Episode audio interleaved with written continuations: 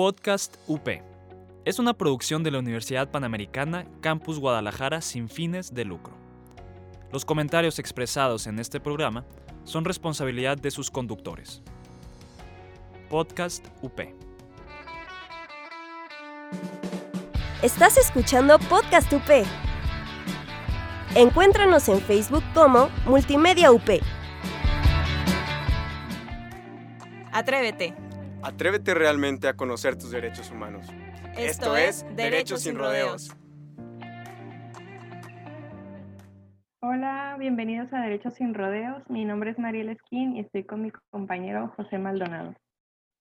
Hola, un gusto chicos, gracias por eh, escucharnos otra vez. Hoy tenemos un invitado muy especial. Se llama Pedro Eliseo Villavicencio Pérez. Él tiene 27 años y es licenciado en Derecho por la Universidad Autónoma de Guadalajara y obtuvo la especialidad en Derecho Fiscal por la misma universidad.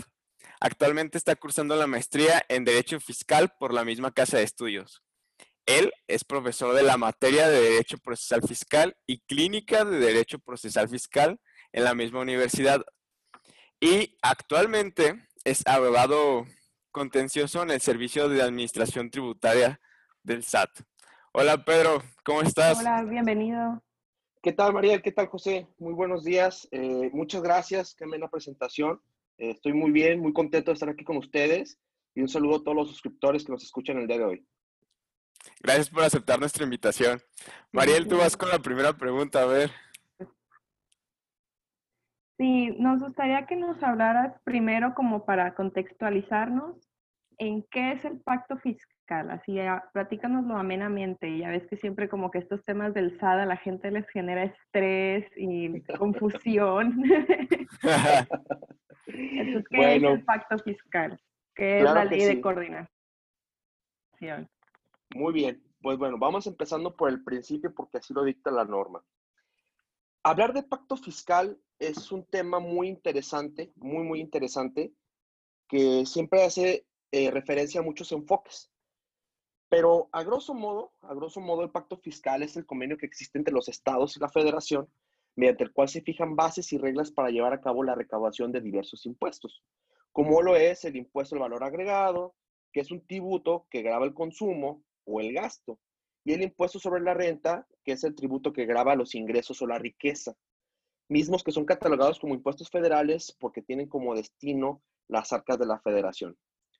Dicho pacto fiscal este, cobra vida a la luz jurídica mediante la ley de coordinación fiscal, que es la legislación que regula esta figura jurídica y demás. Esta nace o fue promulgada en, 1978 y se encuentra vigente a la fecha durante ya casi cuatro décadas. Ahora bien, el pacto fiscal es algo sumamente interesante y que no puede ser analizado, como les decía, desde un solo punto de vista, sino que en mi opinión tiene cuatro aristas medulares, que son la parte histórica constitucional, la parte política, la social y la jurídica, una jurídica más procesal, una jurídica más actual. Y aunque todos los temas son relacionados entre sí, cada perspectiva tiene un enfoque muy particular. Desde la parte histórica constitucional, es muy importante comenzar con el concepto de federalismo mexicano, mismo eh, que fue incorporado por primera vez en el año de 1824 en donde se establece de manera constitucional la noción de México como un sistema organizado eh, en un territorio, la distribución del territorio, la distribución de funciones, eh, límites litorales, geográficos y demás. Y este ha ido evolucionando para bien o para mal durante el siglo XX y actualmente en el siglo XXI, en las dos décadas que llevamos.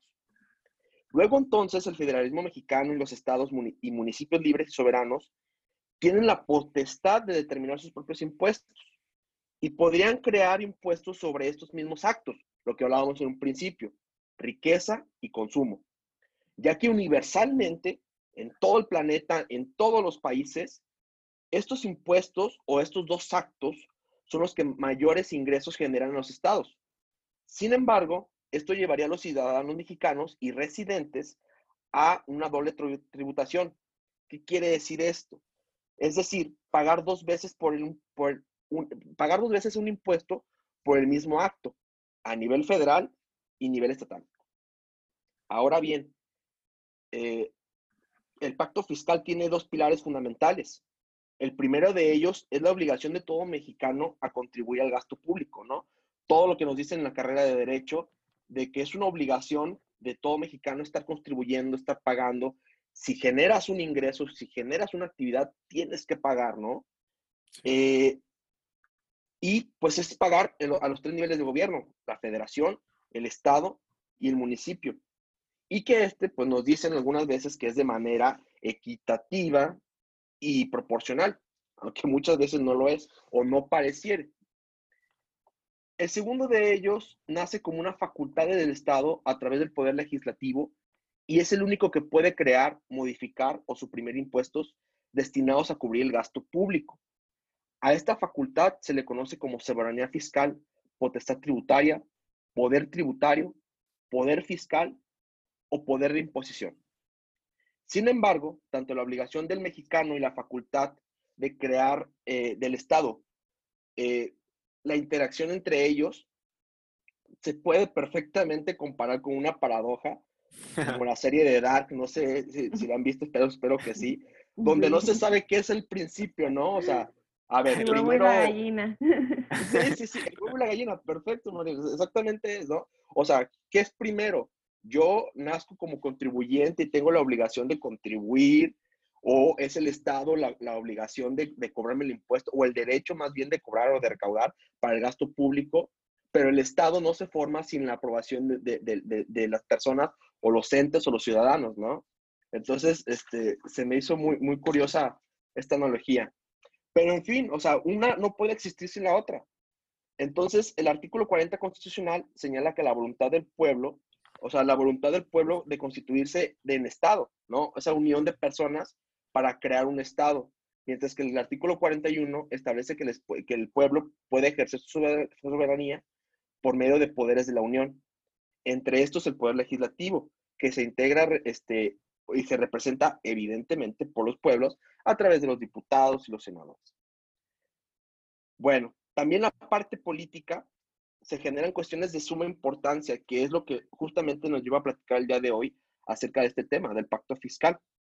Pues en nuestro país, debido a la pluralidad de partidos y que han luchado por la alternancia política, la alternancia del poder y el ejercicio de la democracia, en un ejercicio muy particular del Estado mexicano, durante las últimas tres décadas, ¿no? Donde tenemos una historia que nos remonta a los dinosaurios del PRI, 70, 80 años, tenemos después la entrada del, del, del, PAN, o sea, todo eso no llega a Morena, Enrique Peña Nieto, o sea, sí. todo ese tipo de cuestiones que, uh -huh. que son de, de mucha trascendencia, ¿no?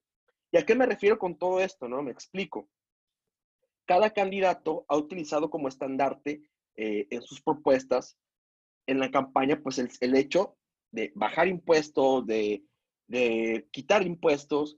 Entonces es un tema muy, muy controversial en la sociedad, ¿no? Porque, insisto, ¿a quién le gusta pagar impuestos? No sé ustedes, pero a mí me pesa, ¿no? Me llega mi cheque. A, me llega mi cheque nadie, exacto. ¿Verdad? No, por lo menos Entonces, no se pagan con gusto y alegría tampoco. No, no, o sea, no es como que digas, ah, este, para mi carro, para las salidas y para el SAT, ¿no? Aquí está, encantado. No, no, al contrario. Luego entonces es aquí donde cobra mucha relevancia el pacto fiscal, en la parte política, porque en la actualidad, ¿qué partido, qué partido querrá asumir un, un costo político en crear nuevos impuestos donde nos lleven a una doble tributación, ¿no? Y sobre todo porque el siguiente año pues tenemos campañas electorales, ¿no? Las campañas sí. intermedias. Tenemos en muchos estados cambio de gobernadores, tenemos cambio de planilla de diputados, senadores, presidentes municipales. Entonces, o sea, tienen su sano juicio, políticamente hablando, se harán dar un tiro de decir, rompo con la federación, rompo con este pacto fiscal, creo mis propios impuestos, pues es realmente un costo político muy alto, ¿no? Pues esa es, la parte muy trascendente en la parte política, ¿no? Ahora bien, este, pues también en la parte social hay muchos factores, ¿no? Y juegan mucho, mucho, mucho con la importancia y trascendencia del pacto fiscal. Como lo puede ser el simple hecho de los estados, su ubicación geográfica, si son frontera sur, si son frontera norte, acceso a ríos, lagos, lagunas o mar, tipo de flora y fauna, factor de educación, o sea, este, en sus niveles de estudio. Creo que zonas o ciudades este, importantes de, de, México, como lo puede ser este, Monterrey, Guadalajara, la Ciudad de México, pues tienen un índice de educación mucho más alta que otros estados, ¿no? Temas del sur, Chiapas, Oaxaca. Entonces, eso impacta e influye directamente en, en, la actividad o el giro de comercial profesional que existe en cada estado, ¿no? Y es la parte económica. ¿Cuáles son los sectores especializados de cada estado? Sector primario, agricultura, ganadería, pesca, o un sector secundario, como es la, la industria de transformación de materias primas. El sector terciario, dedicado a los servicios, y pues justamente en este tipo de sectores, el terciario, es donde el, el, servicio de administración tributaria este, pues tiene mayor capacidad de recaudación, ¿no? Porque un profesional pues puede estar generando impuestos por el consumo, IVA, ¿no? Voy, compro, consumo en restaurantes, consumo de tecnología, libros, en fin. Este, a diferencia de a lo mejor una, un estatus eh, diferente, un, un, obrero, que a lo mejor pues es mucho más limitante sus áreas de, de, tributación o, donde pueda estar tributando directa o indirectamente, ¿no? Este, y pues solo por funcionar algunos factores, ¿no? Esto nos habla también del federalismo mexicano y el pacto fiscal. Y haciendo una especial mención, pues la parte económica, y justamente, insisto, es lo que nos lleva aparte este, a hablar el día de hoy del pacto fiscal, es la situación que estamos viviendo tan, tan, tan difícil, ¿no? No podemos hablar de pacto fiscal y reforma de pacto fiscal sin hablar de la situación de pandemia de COVID, ¿no? Porque cada estado, cada municipio tiene necesidades de salud propias que si no tienen los recursos, pues evidentemente no puede atender como debiera. Entonces, sí es un tema muy, muy interesante porque todos tienen, necesitan recursos. Entonces, no hay actividad económica, no hay este, baja de recursos, no hay movimiento de las, arcas de hacienda del estado, del estado de los municipios y crea un conflicto, crea un conflicto muy fuerte. Entonces, justamente estos son los temas que llevó a, a, la, a la, CONAGO este, y a 10 gobernadores a salir y romper un pacto fiscal con la federación, donde los temas son trascendentes, insisto, es el tema económico en la parte médica, en la parte social, en la parte laboral, en la parte de inversión, en cualquiera de sus sentidos. Por último, pues la parte jurídica, ¿no? Todo lo que implicaría este, y las consecuencias que traería la modificación y creación de nuevas leyes para cada estado, cada municipio, para poder seguir obteniendo la misma capacidad de recursos, eh, hablando de impuestos, que les proporcionaba la federación. Entonces, para concluir, siendo muy puntual, el pacto fiscal es el acuerdo que existe entre los estados y los municipios con la federación para poder recaudar el dinero y que estos lo, regresen a ellos este, para que puedan hacer todas sus actividades, lo que conocemos como gasto público. ¿Cuál es el tema ahorita? ¿Por qué hablamos de pacto fiscal?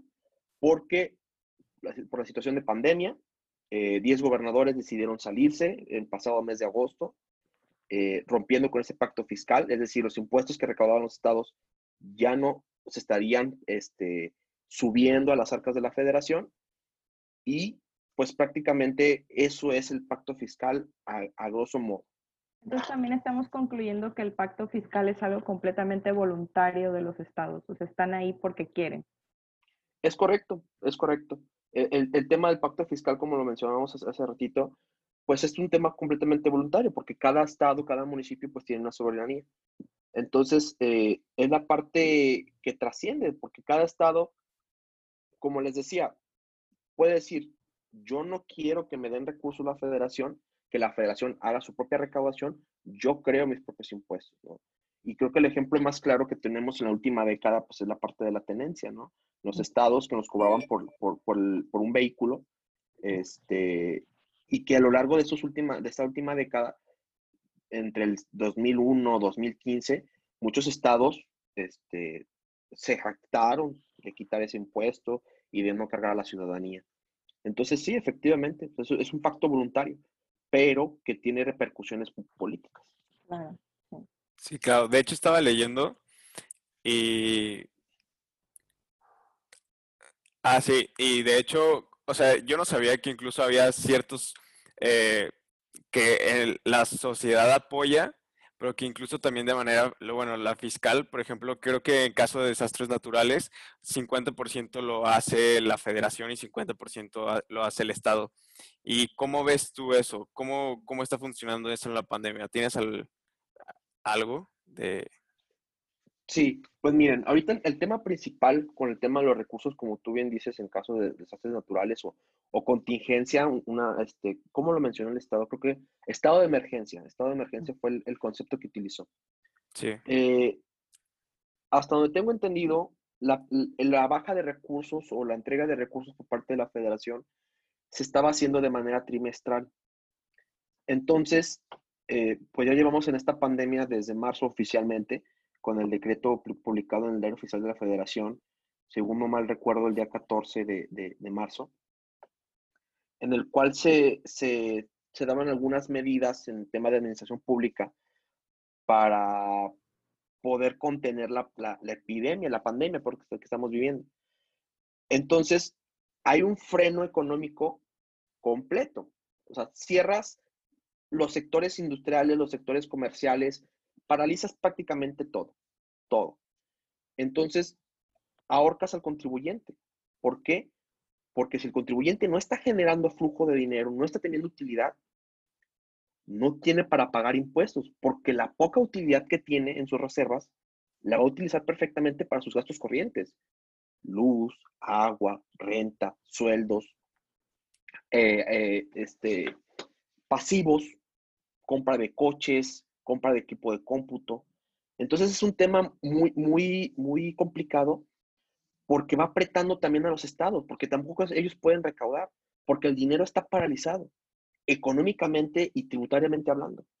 Entonces, en esta parte sí es lo que crea el conflicto, porque el Estado recibe cada tres meses los recursos federales, está en una pandemia porque está gastando de una manera irregular y está generando más gastos, insumos médicos y demás. Y por otra parte, el contribuyente no está aportando, no está recaudando, porque tiene todo amarrado. Y eso implica que el Estado tenga que utilizar métodos de recaudación agresiva, ir a cobrar la fuerza, ir a cobrar lo que le deben. Entonces, es, es, un, es un conflicto, una locura, una locura por, todo, por todas partes que lo veas.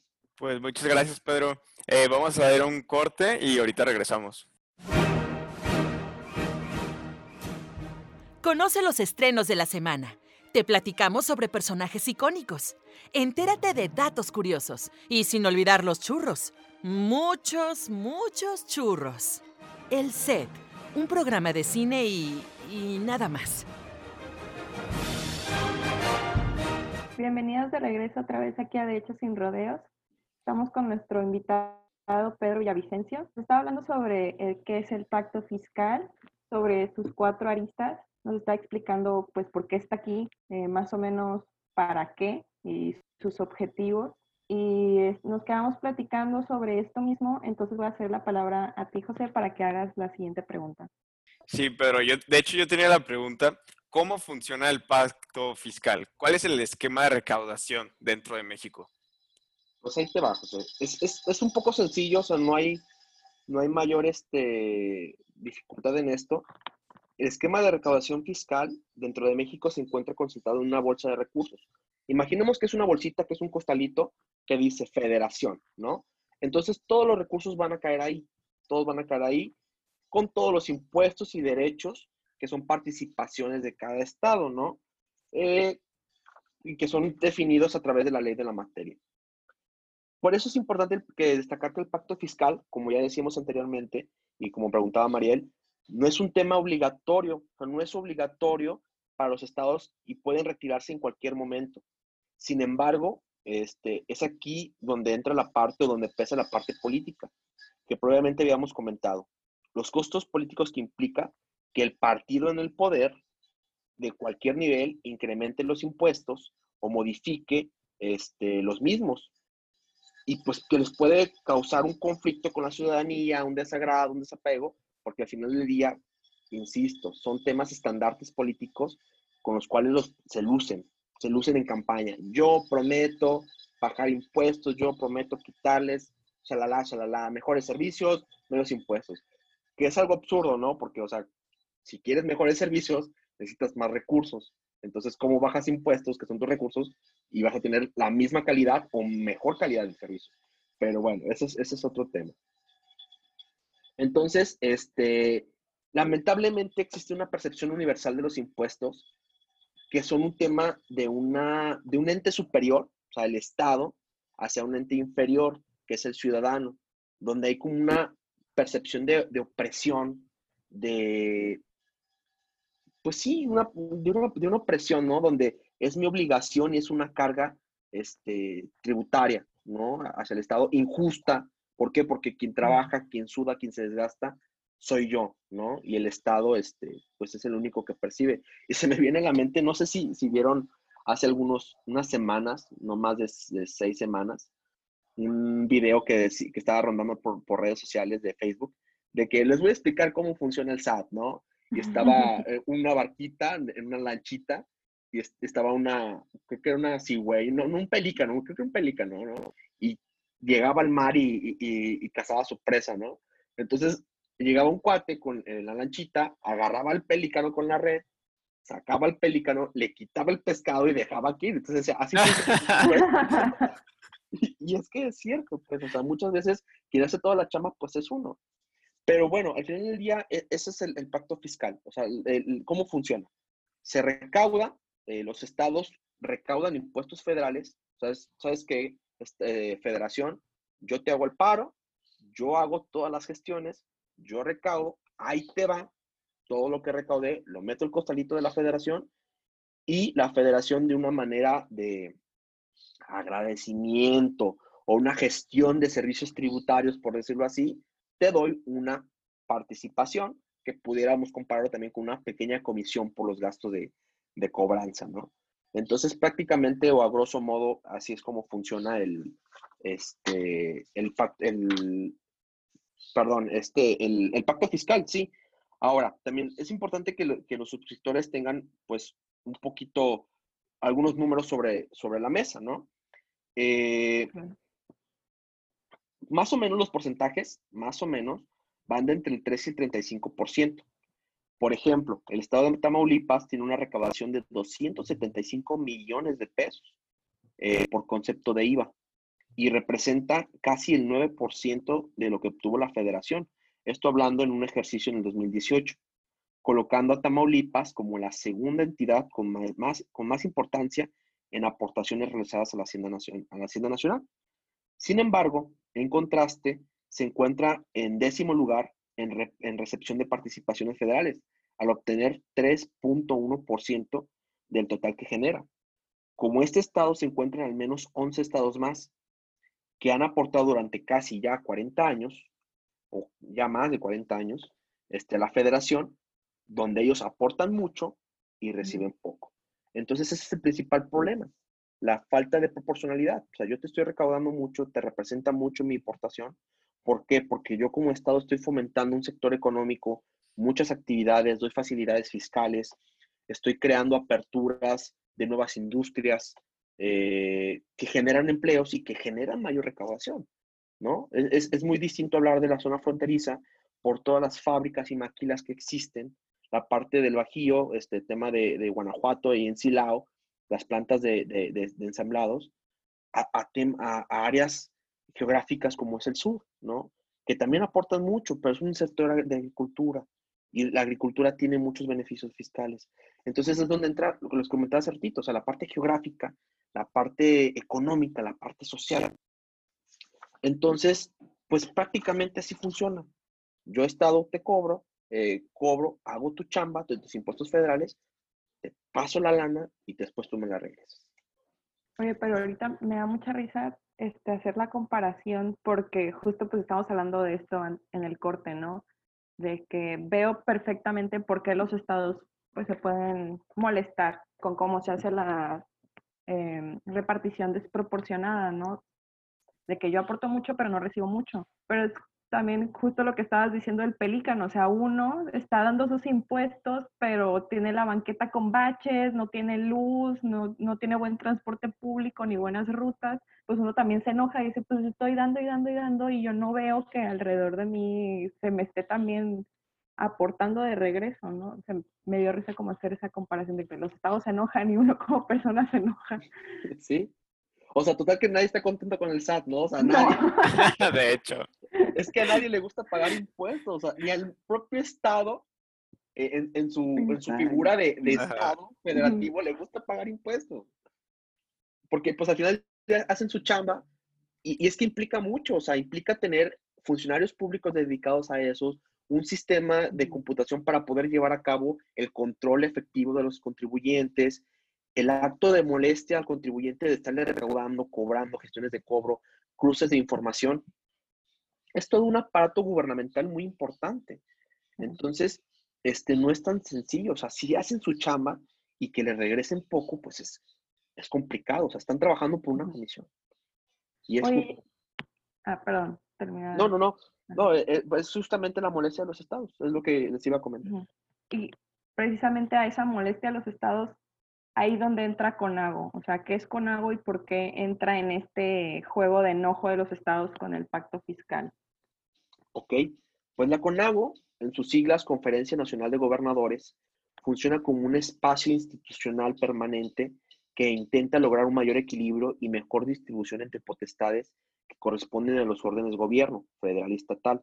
En pocas palabras, es el conjunto de la confederación de estados, representados a través de sus gobernadores, que se reúnen con cierta periodicidad, este, periodicidad, perdón, este, para poder tratar asuntos que les competen a todos, en, temas estatales y temas federales. También en, en, esa, en esa conferencia o en esa este, confederación, podemos decirlo así, este, pues también se, tienen presencia el, el, la federación a través de la Secretaría de Gobernación, ¿no? y algunas participaciones especiales por parte de los secretarios de cada este, dependencia federal, hablando de la Secretaría de Educación Pública, Secretaría